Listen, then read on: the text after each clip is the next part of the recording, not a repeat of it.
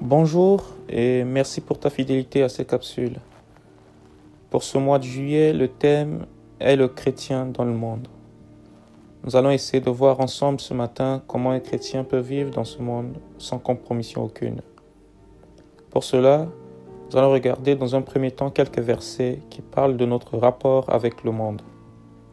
Dans Philippiens 2.15, il est dit que vous soyez sans reproche et purs, des enfants de Dieu irréprochables au milieu d'une génération tortue et perverse, parmi laquelle vous réluisiez comme des luminaires dans le monde. Dans 1 Jean 2.15, il est également dit N'aimez pas le monde, ni les choses dans le monde. Si quelqu'un aime le monde, l'amour du Père n'est pas en lui. Enfin, dans Jacques 4.4, il est dit ne savez-vous pas que l'amitié du monde est inimitié contre Dieu? Quiconque voudra être ami du monde se constitue ennemi de Dieu. Dans les versets que je viens de lire, un seul mot en ressort le plus, le monde. On peut se poser la question, qu'est-ce que le monde? Telle est la question de toute importance que s'impose à l'examen attentif du chrétien.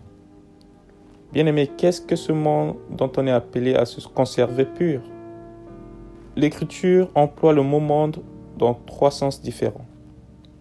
D'abord, il signifie littéralement l'ordre, le système, l'arrangement des affaires humaines sur la terre. Ensuite, la terre elle-même est aussi appelée le monde, parce qu'il est la scène sur laquelle se développe ce système. Enfin, l'ensemble des individus qui vivent selon ce même système est encore désigné sous le nom de monde. On peut donc distinguer la scène du monde, les personnes du monde et le système du monde.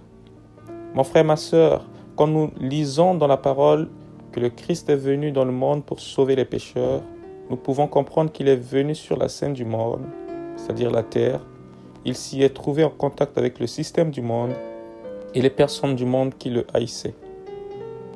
Le propre de ce système du monde est de se gouverner soi-même, sans aucune dépendance de Dieu. L'homme est une créature très complexe qui a besoin d'un bon nombre de choses différentes pour se satisfaire. Il lui faut un peu d'argent, un peu de politique, un peu de science, un peu d'études, un peu de religion, etc. Mais aujourd'hui, Dieu amène quelques-uns de ceux qui sont dans ce monde à voir que tout ce qui le compose fait partie d'un système du monde. Or, la relation actuelle de Christ avec un tel monde doit aussi être le nôtre. Tu me diras comment faire pour échapper au contrôle de ce monde. L'apôtre Paul va nous répondre en disant ceci. Tous ceux qui sont conduits par l'Esprit de Dieu, ceux-là sont fils de Dieu. Le mode normal de la vie chrétienne est d'être gouverné par Christ.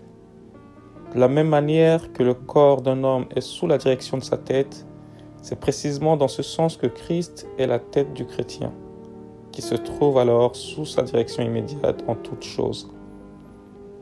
Nous qui sommes sauvés, nous devons être mis à part, malgré que nous soyons liés par ce monde. Pour vivre sans reproche, pur et irréprochable, cela a un coût, cela a un prix. La clé, c'est d'être semblable à un roc isolé au milieu d'un fleuve rapide.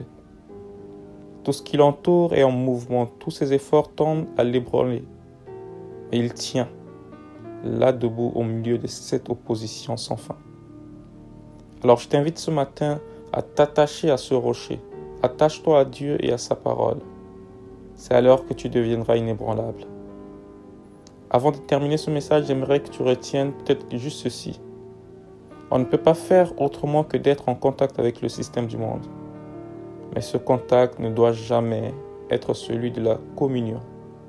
Agréable semaine à toi et sois béni. Ton frère Joseph.